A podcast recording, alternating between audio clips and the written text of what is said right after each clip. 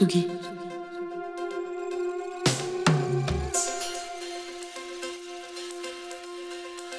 Tsugi Radio.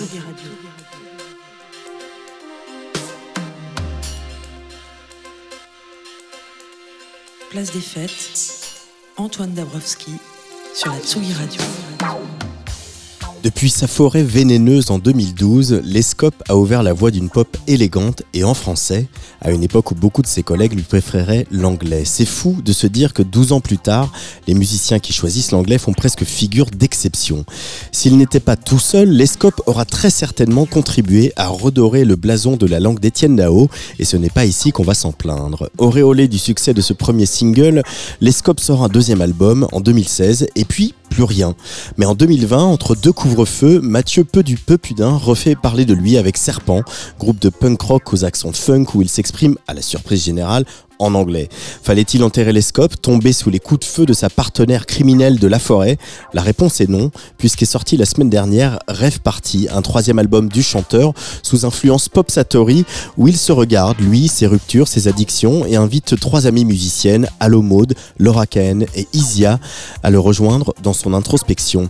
Fallait-il euh, laisser s'éloigner ce rêve pour revenir à l'Escope? Peut-être. En tout cas, l'Escope est bien de retour et il est aujourd'hui l'invité de Place des Fêtes en direct sur tsugiradio.fr.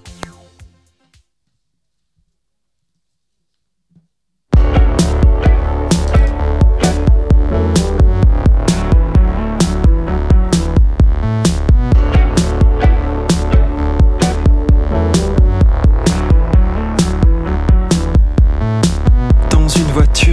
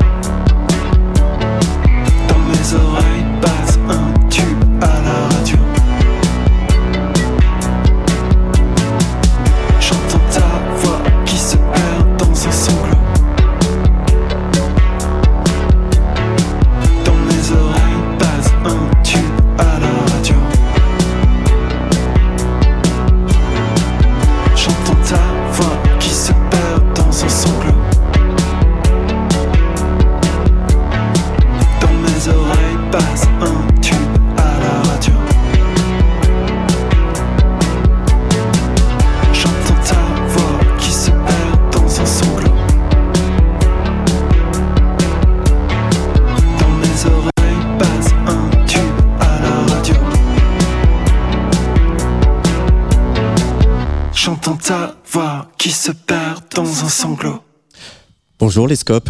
Bonjour. Bienvenue sur Tsuga Radio. Merci à vous. Euh, on vient d'écouter Radio, qui était le, premier single de ce retour de l'Escope. Euh, je tiens dans mes mains un vinyle que je vais essayer de montrer à la, caméra. Euh, tu es assis avec des lunettes noires devant une vieille Mercos aux pneus crevés. Qu'est-ce qu'elle représente, cette image que vous avez choisie pour illustrer Rêve Party, ton nouvel album?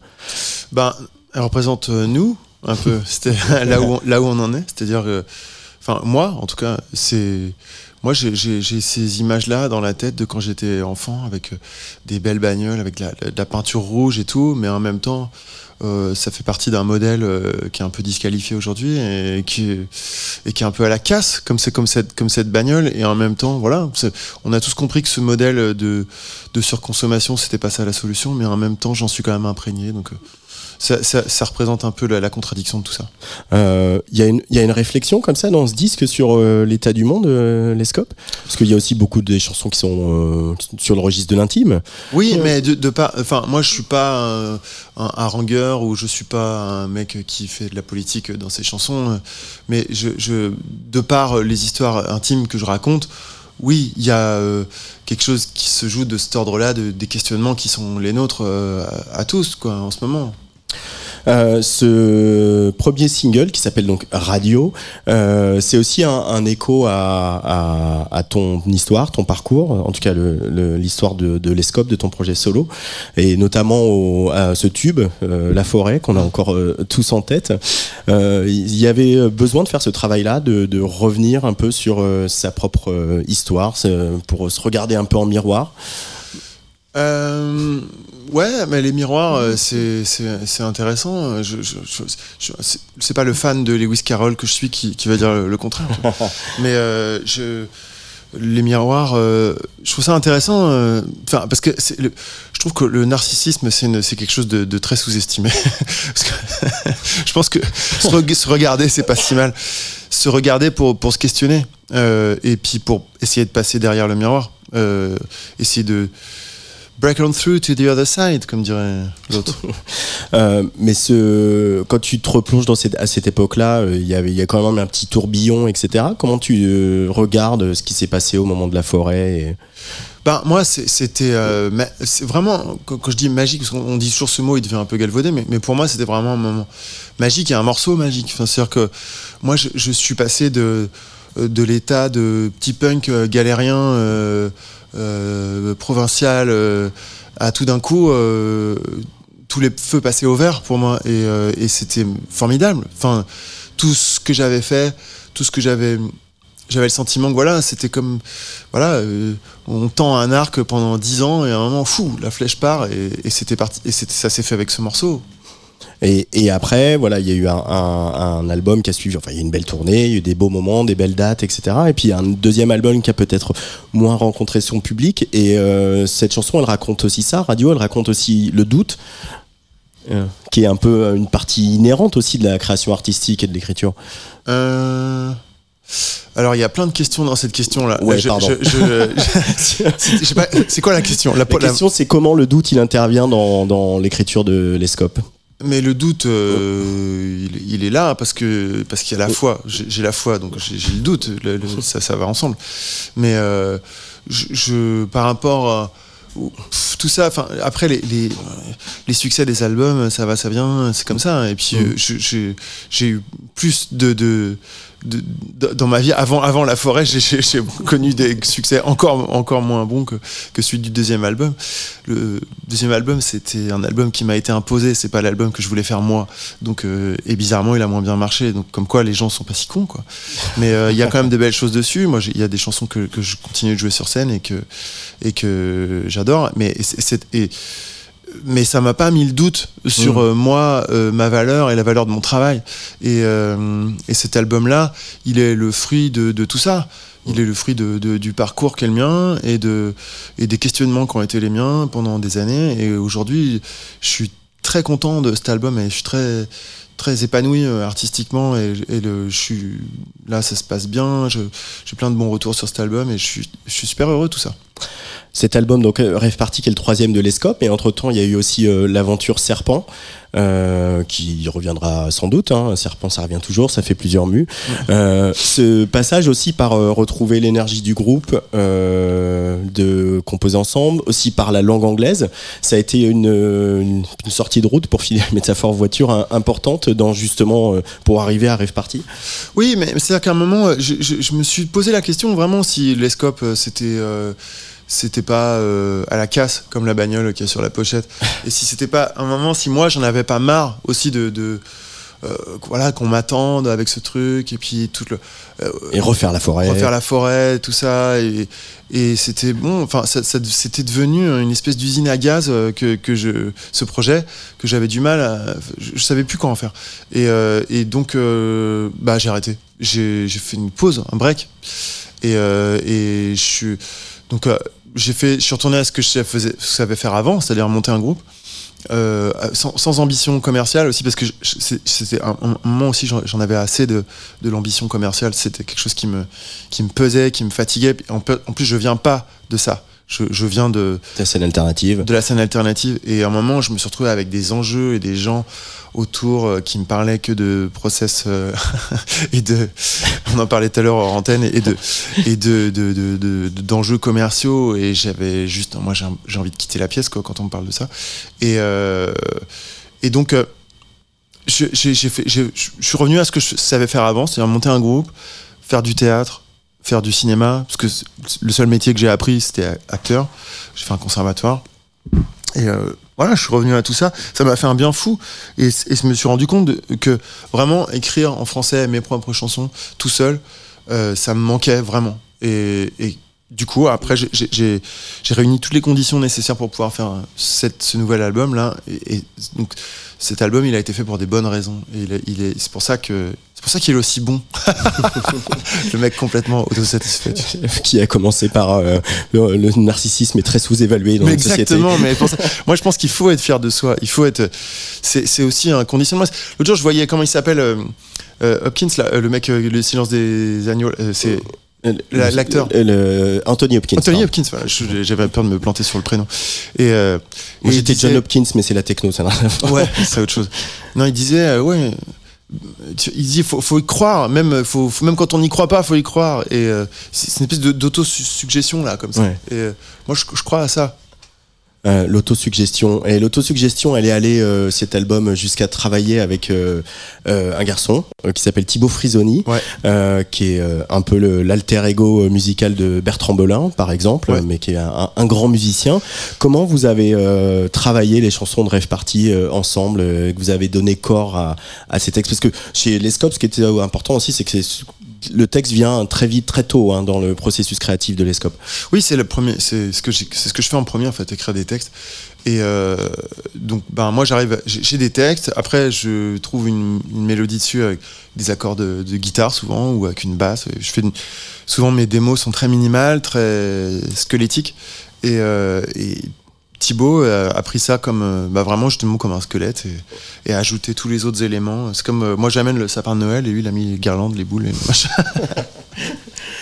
Et pour autant, on n'est pas non plus dans les, des grosses guirlandes qui clignotent partout. Quoi. On reste sur des chansons qui sont assez à l'os on reste dans des choix de production où voilà, il n'y a pas des couches d'effets sur ta voix, il n'y a pas 40 synthés. Euh. en tout cas, il y a, une volonté de, d'épure dans la production. Il y a une volonté que le texte reste très en avant. Oui. Et, que chaque instrument ait une place très forte, mais qu'il n'y en ait pas non plus euh, à foison. Quoi.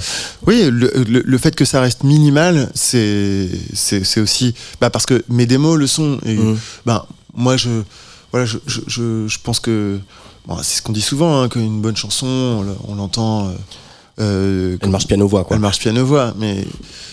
Ouais, moi j'ai des images de toi en piano voix en crooner d'un seul coup ça marche pas ou en guitare voix mais mais, euh, mais après bon il y a aussi une arnaque hein, dans cette phrase mais mais on va on, on, en parlera plus tard mais mais il faut euh, je, comme mes chansons, euh, elles, elles, fonctionnent déjà comme ça, je trouve. Moi, j'en étais déjà content avec des guitares-voix ou avec des petites démos euh, avec pas grand-chose. et Thibaut trouvait ça chouette aussi, ce côté à l'os. Et donc, on a vraiment travaillé dans cette direction pour que quelque part, même si après, il y a quand même besoin d'un habillage pour sortir un album, on peut pas sortir un album avec trois notes dessus, quoi. Mais, mais il faut mais il fallait respecter quand même ce, minimalisme, cette économie, cette, épure. Euh, parce que c'est aussi. Moi, je trouve c'est toujours élégant quand, on, arrive à, raconter beaucoup avec très peu. C'est toujours. Il y y a, quelque chose de beau là-dedans. Euh, raconter beaucoup avec très peu. Euh, Il y a aussi trois femmes qui font leur apparition sur cet album. Alors Mm. quand on connaît ton parcours, on sait que c'est des femmes avec euh, lesquelles tu as des aventures artistiques. Euh, Il y a Laura Cahen, il y a Allo Maud qui tournait Mm. avec toi sur scène. Et puis il y a Isia. Euh, Isia, vous avez bossé ensemble. Tu as coécrit une chanson qui s'appelle La Vague. Qui, euh, Euh, fait- non, non, moi j'ai pas écrit la vague. J'ai écrit sur l'album deux chansons sur cet album. Sur l'album de La Vague. Mais la vague, c'est pas moi qui l'ai. Euh, pardon pour ce- cette petite imprécision. Euh, et euh, vous chantez un très beau, euh, un très beau duo euh, de couple euh, sur cet album qui s'appelle La plupart du temps.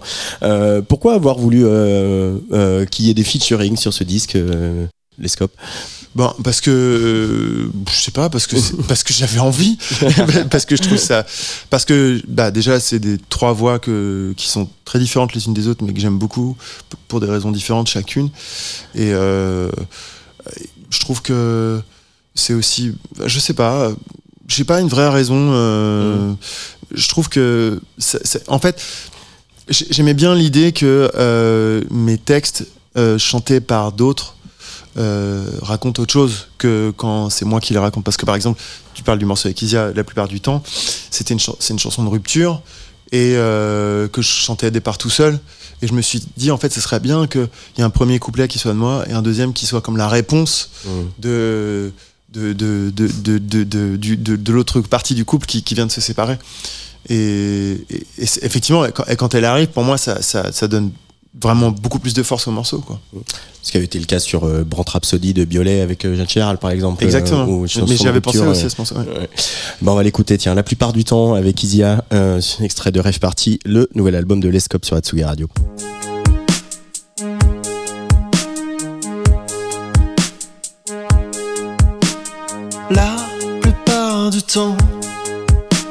Je ne pense plus à toi. Je ne te m'aime pas autant. Qu'est-ce que tu crois?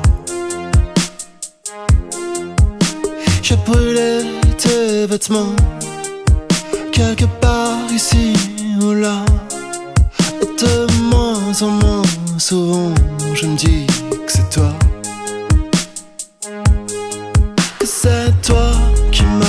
ressemble. Tu rêves fragile à la fois. Que sans toi, les jours me semblent tristes et froids. Qui se ressemblent, s'assemblent. Et même les gens comme toi et moi se parlent avec la voix qui tremble et se disent. Embrasse-moi.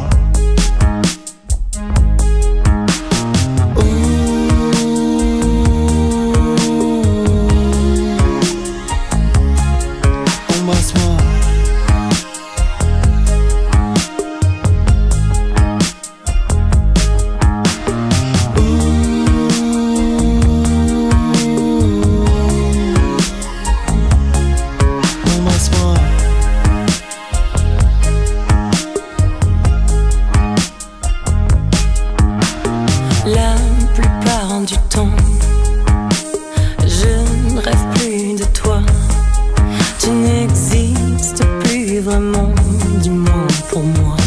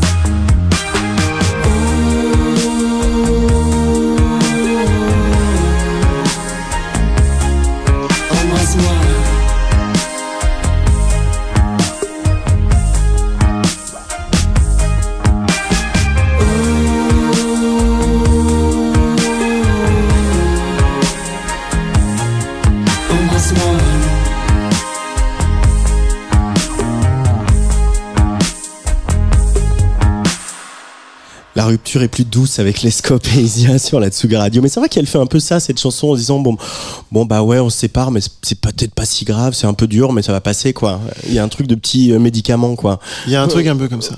Et puis surtout, c'est que oui, il y a aussi une. Oui, malgré tout, un reste de complicité. C'est un peu ça que raconte la chanson. Quoi. Euh, cet album donc, qui s'appelle Rêve Party, euh, il y a évidemment une, une- un clin d'œil à la Rave Party qu'on connaît bien ici à Tsugi Radio. Euh, le dance floor, la danse, c'est quoi pour toi, les scopes Euh, ben moi déjà j'ai toujours aimé danser et, euh, et je, je trouve que c'est bien. J'aime bien aussi quand les chansons euh, font danser parce que effectivement il y a les y a les DJ il y a les les tunnels d'électro comme ça euh, euh, sans parole et qui j'adore aussi. Mais j'ai- j'aime bien quand quand il y a des ouais, souvent mes chansons préférées c'est des chansons qui font danser quoi. Et euh, et puis en plus comme bah, mes textes, on va pas se mentir, ils sont pas très rigolos quand même. Si, si, s'ils peuvent un, peu faire, faire gigoter euh, sur, sur un dance floor, c'est, pas mal quoi. Parce que ça fait passer un peu la pilule quand. Bon, C'est euh, euh, Dao qui l'a un peu théorisé, ça aussi, euh, Ouais. notamment sur Pop Satori, qu'on entend un peu, beaucoup, pas mal dans, dans ce disque aussi. ça. Ouais, J'ai- ouais. J'ai beaucoup pensé à Pop Satori en l'écoutant. ouais. Mais Dao, il a toujours dit, quoi, la, la danse au bord du gouffre, il y a ce côté-là, quoi. Ouais, ouais. Et- ouais, mais au bord du goût. Enfin, c'est aussi une, une manière de, de, de- une transcendance là-dedans. Enfin, de, dans la danse, il y a d'ailleurs, tu danse fait partie du mot transcendance. Et euh, il il y a, je, pense qu'il y a quelque chose de, il faut être un, il faut, moi je pense qu'il faut être vaillant. Enfin, tu vois, ça rejoint un peu ce qu'on disait tout à l'heure euh, sur le fait de croire, d'avoir la foi, enfin de, de, croire en soi, de croire en ce qu'on fait. Et je pense que la danse, danser, ça aide à être vaillant. Danser, ça aide à être vaillant.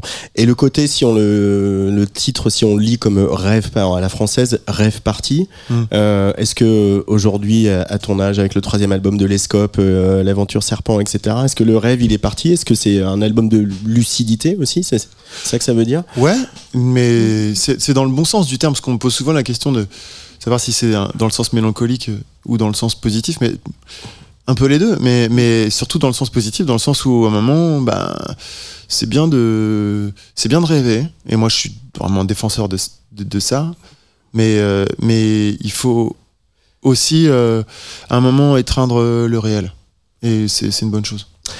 Euh, le disque il s'ouvre par un morceau qui s'appelle Les Garçons, qui est un morceau pour lequel j'ai une vraie grande tendresse. Et on voit aussi ton, euh, tu dis euh, dans le texte qui accompagne la- l'album que il y a une référence notamment à un recueil de nouvelles de Pasolini qui s'appelle Les Anges distraits. Mm. Mais euh, on sait aussi quand on te connaît que tu as une fascination pour Genet, pour Burroughs, etc. Mm. Euh, ce rapport que ces auteurs-là ont, ont à l'adolescence chez les garçons, c'est un peu ça qui, que tu as voulu inscrire en filigrane dans, dans ce morceau? Ouais, complètement. Et puis c'est aussi euh, une fascination euh, chez Genet, chez Burroughs, euh, chez Pasolini, chez beaucoup de, gens comme ça. Là, il y a, aussi une fascination pour les pour les voyous et pour les pour les gros durs. Et, je crois que j'ai ça aussi hein, en commun avec eux. Moi, j'en suis pas un. Je suis pas. Jamais été un gros dur. J'ai jamais été un voyou. Mais j'ai eu des amis qui l'étaient. et euh, et je, je, sais par expérience, pour les avoir fréquentés, que- qu'il y a beaucoup de tendresse chez, chez ces gens-là. Et beaucoup de, de fidélité et une, parole aussi. Et euh, moi, je suis, je suis très sensible à ça. Et, et moi, je dirais pas qui, mais c'est un voyou qui m'a dit. euh, une fois qui m'a dit euh, moi quand j'étais plus jeune j'ai essayé de faire le voyou moi et, et, et c'est lui qui m'a dit que c'était raté et que il dit non mais tu sais si je t'aime bien c'est parce que justement t'es pas comme ça. Et, euh, que toi en fait t'es là pour t'as la chance d'être un artiste d'être un chanteur et t'es là pour exprimer euh, ce que d'autres n'arrivent pas à exprimer et peut-être c'est pour ça qu'ils deviennent des qu'ils deviennent des brutes.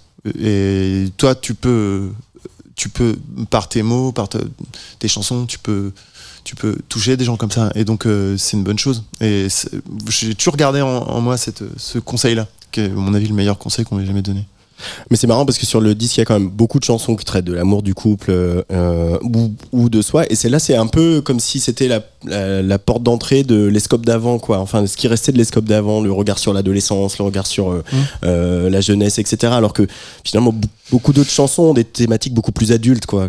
Je Euh, dirais. Peut-être, ouais, mais c'est un regard en même temps. euh, bah maintenant, je suis papa aussi, tu vois. Il y, a- aussi ce, j'ai j'ai un petit garçon qui qui qui est en train de des fois de d'essayer de, de, de jouer au grand. Mais tout ça, c'est assez, c'est assez émouvant aussi. Et euh, voilà, un- cette chanson, c'est un regard doux. C'est mon regard doux sur des gros durs. Alors, comme tous mes invités euh, dans cette émission Place des Fêtes, euh, euh, je te demande de choisir un peu de la musique euh, pour qu'on se raconte, hein, se découvre un petit peu mieux. Premier choix de, de l'Escope sur Atsugi Radio.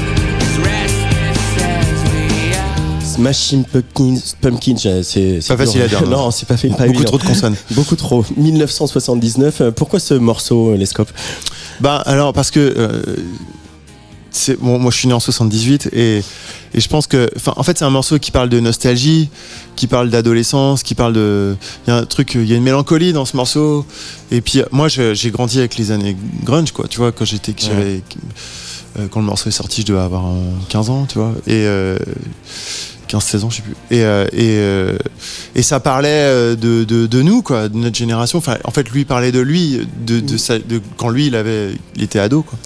Mais, euh, le chanteur de Billy Corgan. Billy Corgan.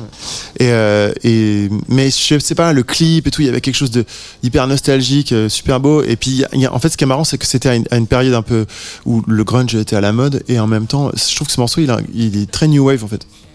Il y a un côté très new order, Ouais, c'est vrai, quoi. Ouais, ouais. Euh, ouais, dans la basse, euh, dans Ouais. les arrangements, etc. Ça pourrait être un morceau de new order, en fait. Ouais. Peut-être que d'ailleurs, si euh, New Order avait fait plus de morceaux comme ça. Mm.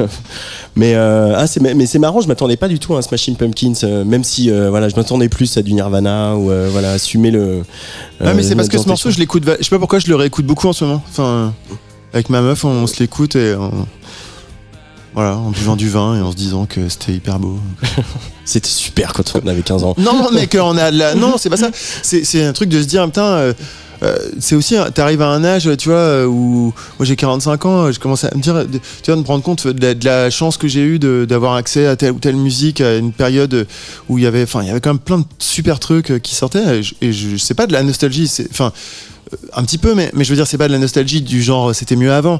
C'était, c'était, c'est plutôt une manière de dire j'ai vachement de chance d'avoir eu accès à cette beauté-là euh, quand j'étais, quand j'étais ado, quoi. Et aujourd'hui, t'as as quel rapport à, à l'actualité de la musique, euh, à ce qui sort, aux jeunes artistes, euh, notamment on a- en ce moment il y a quand même une scène française, euh, qu'elle s'exprime en français ou en anglais d'ailleurs, qui est très dynamique. Ouais. Euh, le rap cartonne et avec des bons trucs. Euh, t'as quel rapport à tout ça, toi? Ben, euh, ça bon. dépend euh, quel artiste, mais, mais euh, globalement, je trouve qu'il y a vraiment un truc. Enfin, moi, tu vois, je, me suis battu pendant euh, des années, de- depuis que j'ai 20 ans, pour euh, que pour le écrire du rock et après de la pop, euh, enfin, tu vois, de défendre en français, de défendre ça. Et euh, à l'époque, on est, je peux te dire qu'on n'était pas légion. euh, Non, c'était compliqué. en 2003 4 quand j'ai commencé la musique euh, à faire de, des, des chansons en français et, euh, et maintenant je vois que quasiment tout le monde le fait et, et je pense que bah, je fais partie de, de, de- de la génération de gens qui, euh, qui, euh, qui ont réussi à imposer ça quoi. et que- qui font, qui font qu'au- qu'aujourd'hui c'est c'est complètement euh, devenu naturel pour des, pour des, des jeunes aujourd'hui de, chanter en, en français. Et ce qui était vraiment pas le cas quand j'avais 20 ans, quoi. Et je, je, je suis content d'avoir, tu vois, d'avoir- j'ai l'impression de, c'est pas que moi, hein, mais, mais c'est beaucoup, beaucoup d'autres gens. Mais voilà, je fais partie de ceux qui ont imposé un peu ça. Et j'avoue que je assez fier de ça. Pour être, euh, allez, je vais me jeter un peu des petites fleurs. Non, mais je pense que non, je pense que c'est vrai. Je pense que tu as mis une, une des pierres à cet édifice-là et à une époque où euh, euh, beaucoup de jeunes musiciens s'étaient détournés du français. euh, Ouais, complètement, En, mais- en France. euh, Même à l'époque où j'ai sorti La Forêt, tout le monde chante en anglais. mm. Et, et c'est vrai que du coup, nous, on a été un peu surpris avec Serpent Oui, oui. que tu que tu aies choisi l'anglais. Mais parce que justement, enfin, c'était, je me suis dit si je commence à, à trier mes textes en français, à dire ah, celui-là c'est pour Serpent, celui-là c'est pour les scopes. Enfin, au moins c'était plus clair de, chan- de chanter en anglais. Moi, j'adore chanter en anglais et puis j'ai passé beaucoup de temps en Angleterre. J'adore l'Angleterre. Euh, je, enfin, je suis vraiment, puis je suis un fan de la musique anglo-saxonne, donc je peux, je peux, pas renier ça, euh, mais en fait, je me suis rendu compte aussi que, c'est hyper cool d'écrire euh, en anglais, mais je crois, en fait, final, je préfère chanter en français. Enfin, je me sens plus à l'aise, en fait. Allez, deuxième choix de l'Escope pour la place des fêtes.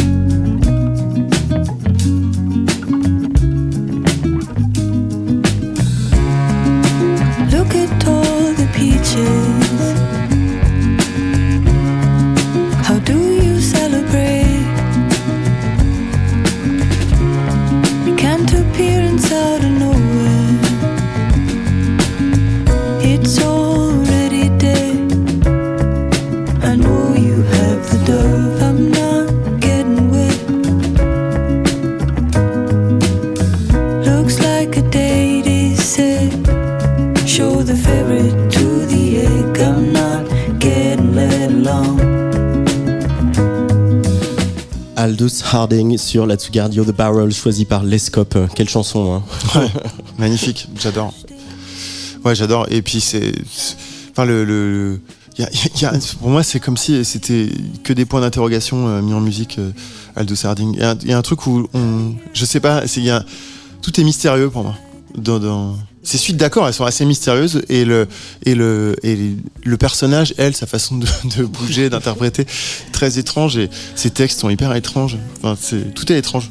Euh, Et à la fois, il y a une espèce de de- d'évidente simplicité dans, Oui. dans ce morceau qui, genre, bah oui, t'as l'impression qu'il a toujours existé le morceau, quoi. Oui, oui, complètement. Tu as l'impression que tu l'as, tu l'as toujours connu. Allez, euh, leur tourne, on va écouter ton, ton troisième choix qui est encore en anglais. Ziggy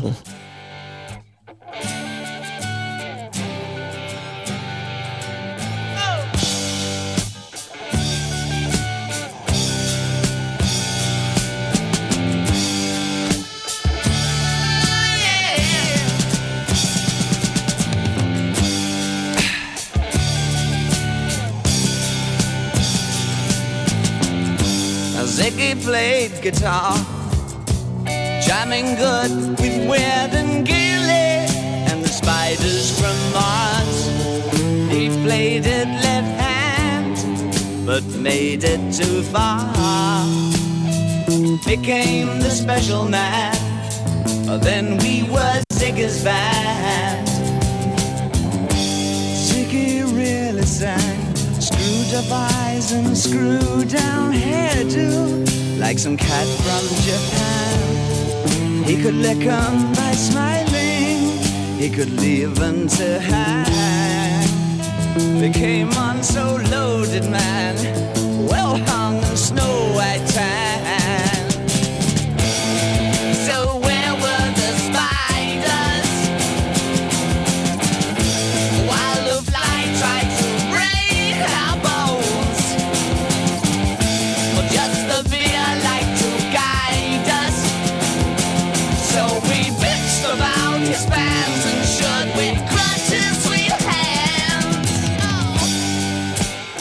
Que dire sur Ziggy Stardust, les scopes, euh, c'est un peu la chanson parfaite. Hein, Ah euh, ouais, ouais. Ah, j'adore. tu, tu faisais du air guitar là. Ah ouais, j'adore. Mais... Parce que euh, j'écoutais au casque, là. Tu sais, t'as la guitare de Mick Ronson à gauche, là. Ouais. Et, euh, et c'est. Enfin, si j'ai pas inversé mon casque, en tout cas. Enfin, en tout cas, elle est d'un côté. Et, euh, et je. Bah non, mais c'est génial. Enfin, parce que là pour, le coup, c'est vraiment aussi un. Y a un alter ego sur cet album. C'est Bowie et Mick Ronson, quoi. Le. le c'est, enfin, cet album, il est magnifique, quoi, je trouve. C'est, c'est le punk avant l'heure, euh, c'est le punk 4 ans avant, quoi. Euh, 5 ans avant. Et pourtant, c'est en pleine vague glam. plein de vagues glam, plein de vagues glam et, et puis euh, la, la provocation du mec euh, et en même temps, enfin c'est une provocation mais c'est espiègle quoi, c'est complètement, c'est totalement ludique. Tu regardes la, la- la vidéo là, tu sais où ils avaient joué Starman, euh, je sais plus c'était à Top of the Pops ou machin, et t'imagines qu'à l'époque quand même ça avait fait, ça avait fait un scandale parce qu'ils ils se tenaient, euh, tu sais, ils se il se- comment on appelle ça enfin, quand tu quand tu mets ton bras autour de- du cou de, de- de- du, de- du guitariste tu vois et genre euh, et rien que ça deux garçons qui, qui se Oui, bah, à l'é- à l'époque, il jouait sur euh, son ambiguïté sexuelle, etc. Ouais. C'était quelque chose qu'il assumait euh, plus ou moins ouvertement. Mais rien que d'avoir passé le- le- sa main sur les épaules de son guitariste, ça avait déjà fait. Alors t'imagines quand même, on, on- on revient de loin quand même. Mais, mais c'est.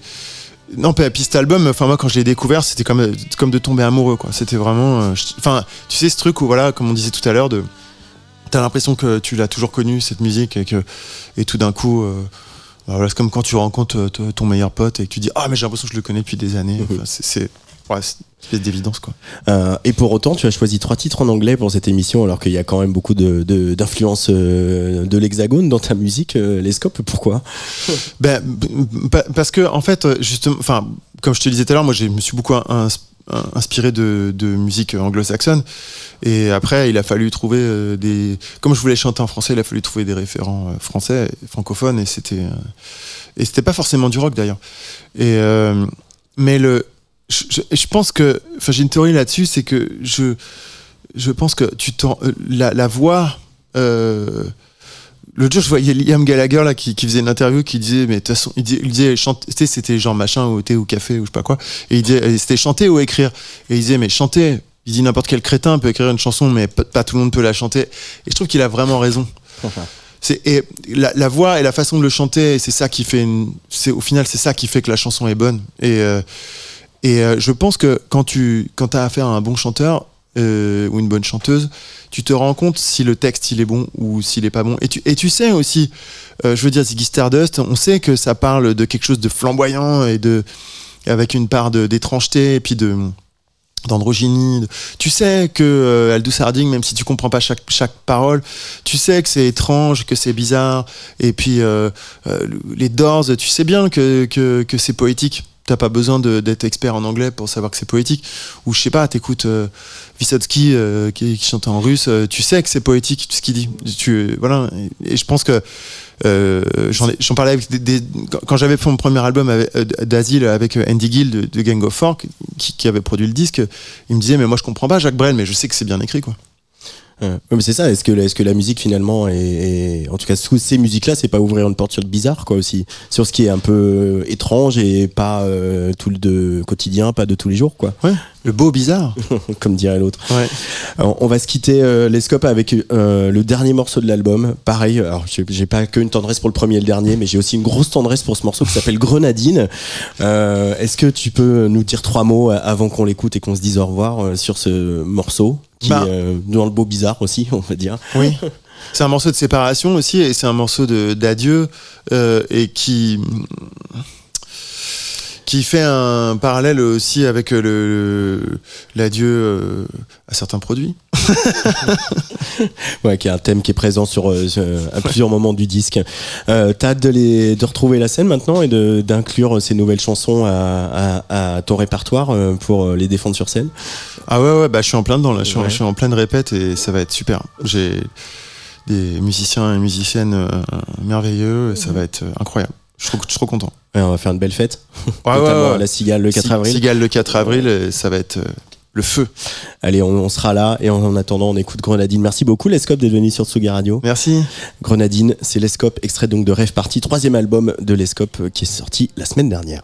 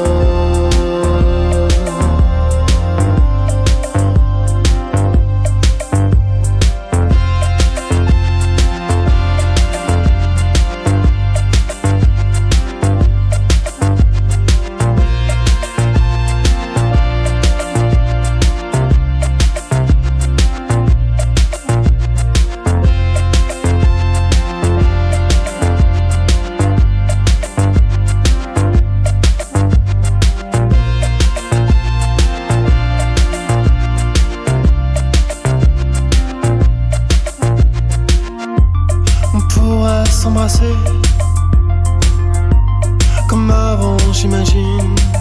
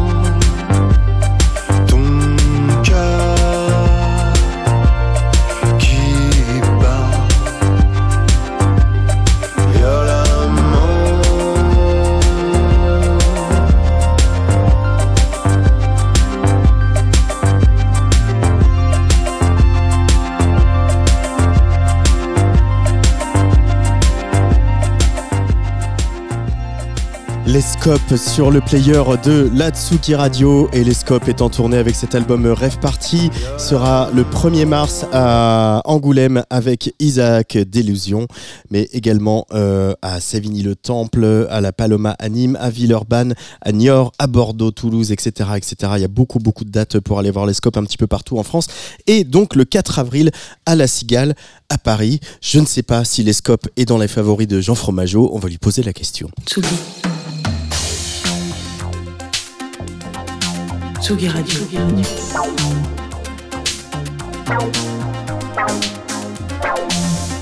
Ça part en fave. Jean Fromageau. Salut, boum boum Jean. Bonjour, j'allais dire qu'il y a autant de dates de l'ESCOP prévues que d'agences La Forêt, mais bon, écoutez, voilà, merde. hein. Moi je suis venu pour faire des vannes, on m'a dit, Jeannot, euh, essaie de, de faire des petites blagues. Ah, mais on n'a euh, pas dit des vannes de daron. Ouais, c'est ça. C'est vrai que euh, et en, en- en la disant, je me suis dit, ouais, plus personne ne rêve de la forêt et l'ESCOP. Mais voilà, encore, euh, encore bravo pour, cette, pour ce petit passage avec lui-même. Euh, donc bonjour à tous et à toutes. Euh, J'arrive un peu en.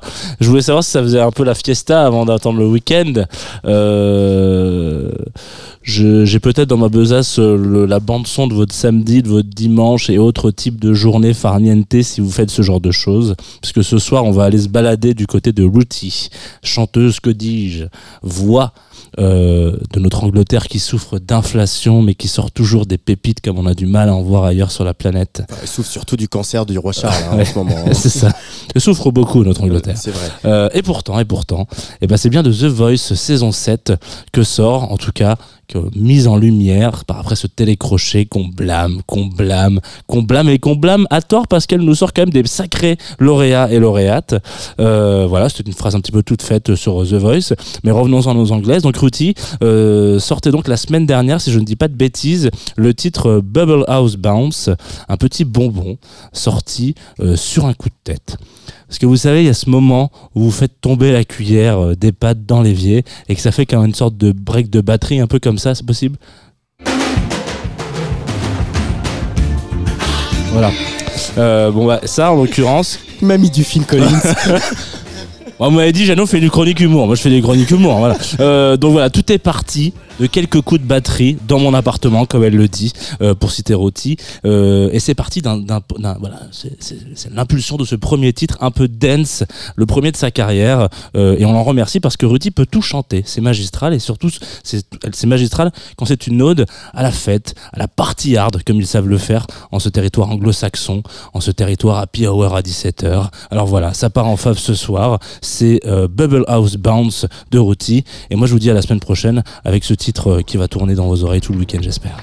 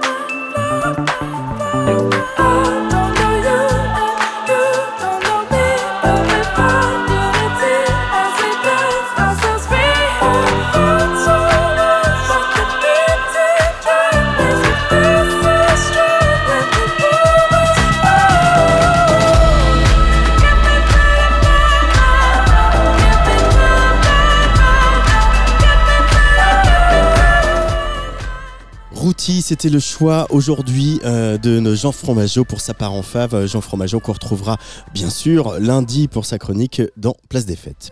Tsugi. Tsugi Radio. Place des fêtes.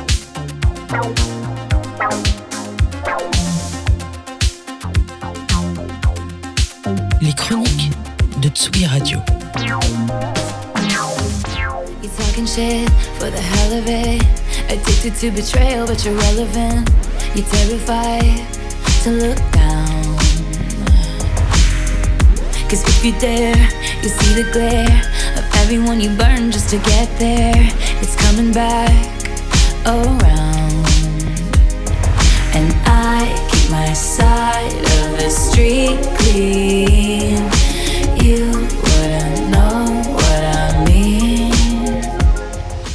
Karma sur la Tsugi Radio, extrait de Midnight de Taylor Swift, bien sûr, pour lequel la chanteuse de tous les records a remporté son quatrième Grammy d'affilée. Pas une journée ne se passe sans qu'on parle d'elle. Et aujourd'hui, Lola Avril, notre docteur en sciences politiques, a donc décidé de nous décortiquer les rapports entre Taylor Swift, la politique, car euh, oui, c'est bien d'elle dont il s'agit, tout le monde l'aura reconnu. Et il va être question d'elle beaucoup dans cette chronique, ma chère Lola, bonjour. Et oui, bonjour Antoine. Depuis quelques mois, Taylor Swift défraie la chronique. D'abord, évidemment, c'est son Eras Tour, sa tournée mondiale qui a battu tous les records et qui en fait l'artiste la plus écoutée sur les plateformes. Chaque concert a eu son lot de nouvelles étonnantes, à l'image de la stature exceptionnelle de l'artiste. Alors en juillet 2023 à Seattle, les sismomètres ont enregistré des vibrations d'une magnitude de 2,3 sur l'échelle de Richter. Alors de là à dire que les fans ont provoqué un séisme, ce serait vraiment exagéré, mais en tout cas, ils et elles ont réussi à faire un peu trembler la Terre en surface. À la mise en vente des tickets pour les concerts à Paris et Lyon, plus d'un million de personnes se sont retrouvées dans la queue virtuelle de Ticketmaster, provoquant une panne du site de billetterie en ligne. Et on ne s'en est toujours pas remis chez son tourneur AEG. Alors le quatrième euh, Grammy euh, de Taylor Swift pour l'album de l'année fait d'elle l'artiste la plus récompensée devant Frank Sinatra et Stevie Wonder, Lola. Et oui, et au-delà de ses performances artistiques, Taylor Swift a aussi un impact économique. Sa tournée est déjà la plus lucrative de l'histoire. Elle a jusqu'ici rapporté plus d'un milliard de dollars et on estime qu'à son terme, en novembre 2024, ce montant aura sûrement doublé. L'impact de la venue de Swift dans une ville est tel que certains parlent de Swiftonomics ou de Taylornomics pour désigner les retombées économiques pour les entreprises locales. Elle stimulerait le tourisme d'une région et les dépenses de consommation. Son influence sur l'industrie musicale et sur l'économie est sans précédent pour une chanteuse. Mais Lola, puisque c'est quand même ton sujet, Taylor Swift a-t-elle un impact politique Et c'est là que ça devient intéressant, Antoine. Effectivement, Taylor Swift est sortie de la rubrique culturelle des médias pour commencer à apparaître très régulièrement dans les pages politiques. Alors d'abord en 2018, lorsqu'elle fait son coming out politique, déclarant son soutien aux candidats démocrates pour les élections législatives de mi-mandat. Et puis c'était via un post Instagram. Et puis ensuite, ensuite, elle a soutenu Joe Biden en 2020. En septembre 2023, elle incite ses fans à s'in- s'inscrire sur les sites toujours via Instagram, ce qui aurait engendré plus de 35 000 inscriptions. Et ces derniers jours, l'actualité politique s'est complètement emballée autour de Taylor Swift. Alors qu'est-ce qui se passe? Oui, on a atteint vraiment des sommets d'invraisemblance. D'abord, une campagne de deepfake, ces images générées par l'intelligence artificielle mettant en scène Taylor Swift dans des détournements à caractère pornographique, qui a suscité une mobilisation sans précédent de ses fans. Twitter, aujourd'hui renommé X, a été obligé d'intervenir. L'attaché de presse de la Maison Blanche a déclaré que l'incident était alarmant et que la régulation des fausses images à caractère pornographique était une priorité du gouvernement. Et enfin, une proposition de loi bipartisane, le Defiance Act, a été publiée, le tout en seulement quelques jours. Et si on revient sur le continent européen, le 10 janvier dernier, un vice-président de la Commission européenne a demandé à la chanteuse de mobiliser les jeunes pour les élections européennes de juin prochain. Mais alors, est-ce qu'il a raison, euh, ce, commis- ce membre de la Commission européenne? Est-ce que la chanteuse vraiment a une influence politique si forte? Alors sur ce point, c'est un petit peu plus compliqué qu'il n'y paraît. D'abord, on peut effectivement dire que Taylor Swift est en train de devenir une celebrity politician, c'est-à-dire une célébrité politique. Et le terme nous vient du chercheur en sciences politiques John Street. Et il désigne, euh, par exemple, des artistes qui utilisent leur statut pour s'exprimer sur des causes en vue d'influencer les résultats politiques, comme Suzanne Sarandon ou, Ma- ou Madonna. La multiplication de ces profils des celebrity politicians, donc célébrités politiques, viendrait d'une transformation de la vie politique, de la communication politique et des campagnes électorales. En revanche, il faut quand même être un peu mesuré sur les effets, l'impact, sur- notamment sur l'impact de Taylor Swift. Alors certes, son appel aura suscité suscité 35 000 inscriptions sur les registres électoraux, une hausse de 23% des inscriptions par rapport à l'année précédente. Mais d'autres facteurs peuvent avoir joué. Et rappelons que l'électorat américain, c'est quand même plus de 160 millions de personnes. Ensuite, oui, une proposition de loi de régulation des deepfakes a été déposée. Et sûrement que l'affaire de Taylor Swift a pu être un accélérateur. Mais la question de la régulation des contenus générés par l'intelligence artificielle ne date pas non plus de la semaine dernière. En fait, ces épisodes témoignent plutôt de la transformation des formes de la représentation politique. Pour John Street, les partis politiques d'aujourd'hui chercheraient à gagner en attractivité, notamment en empruntant aux gestes et images de la culture populaire. Les artistes, compétences, les techniques de la culture populaire font désormais partie du répertoire des campagnes électorales et des partis politiques. Et Taylor Swift, en tant que star américaine mondiale, est, peut être amenée, et peut-être même sans même prendre de position politique, à être rattrapée par le politique. Eh bien, elle l'aura bien cherché, parce qu'on se souvient quand même qu'il y a bien longtemps, quand elle était encore avec Calvin Harris, euh, euh, elle avait réussi à faire augmenter les revenus distribués par les plateformes et notamment Spotify euh, aux artistes en retirant, enfin en tout cas en menaçant de retirer tout son catalogue de Spotify. Les anecdotes sont légion. Il y a aussi le fait qu'elle ait fait réenregistrer tous ses albums parce que suite à un conflit avec sa précédente maison de disques qui n'ont pas voulu lui rendre les masters, et ben c'est pas grave, elle a tout réenregistré et elle en a les moyens. Merci beaucoup Lola. Merci on, on se retrouve le mois prochain. Oui. Faut imaginer que le disque n'existe pas, on peut pas. La frontière entre le public et le musicien était pas du tout la même. Comment ça sonne exactement? Est-ce qu'une idée elle est bonne? Si euh, elle est bien. Quand je l'écoute, euh, j'ai l'impression que je suis plongé dedans pendant une sorte de temps euh, infini. Demande à l'auditeur de tendre l'oreille. Il n'y avait pas les salles de concert comme. C'est un monde dans lequel la seule musique qui existe, c'est celle qui a été faite pas vraiment une manière en fait. que de vouloir être. Et il se, il se place dans la continuité de l'œuvre. Il n'y a pas cette question de, de trahir ou de respecter l'œuvre en fait. Phonographie, volume 1, le podcast. Avec Robin Faro. Musicien classique, Je superpose. compositeur de musique électronique, Zoé Wichaer, musicologue, Leonardo Ortega. Jérémy Arcache. compositeur et directeur musicaux de l'ensemble Code. Euh, monsieur, mon nom est Marin Marais. Mon père exerce la profession de cordonnier.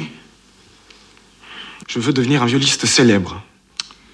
Monsieur Mogard m'a fait travailler durant six mois et il m'a jugé si bon joueur de viol qu'il m'a enjoint de venir vous voir en vous donnant cette lettre. Tu te joues, c'est tout. Tu l'as promis sur l'heure des folies.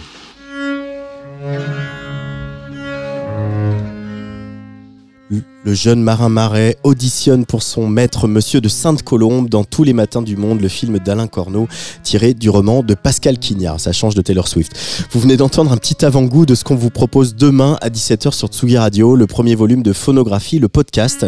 Phonographie, c'est une série euh, discographique qui fait dialoguer la musique à travers les siècles.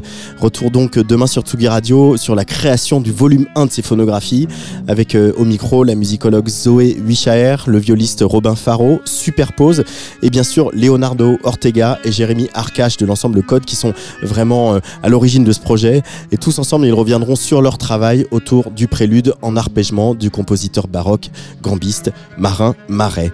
Lundi, dans Place des Fêtes à 18h, autre petit événement, nous recevrons Hugo Bardin, alias Paloma, gagnante de la première édition de Drag Race France, euh, dont le spectacle Paloma au pluriel tourne un petit, un petit peu partout en ce moment, notamment Folie Bergère les 10 et 11 avril. Dans quelques minutes sur Tsugi Radio, ce sera Forever DNB, le collectif d'Elisa do Brasil pour une heure et demie de grosses basses comme on les aime. Mais d'abord, pour se dire au revoir, voilà 4 minutes 22 de pur ravissement, signé Beth Gibbons, la voix de Portishead. Ça sortira au mois de mai et ce sera son premier album solo, figurez-vous. Floating on a Moment s'appelle cette chanson, c'est tout ce que je vous souhaite. Flotter, allez bisous.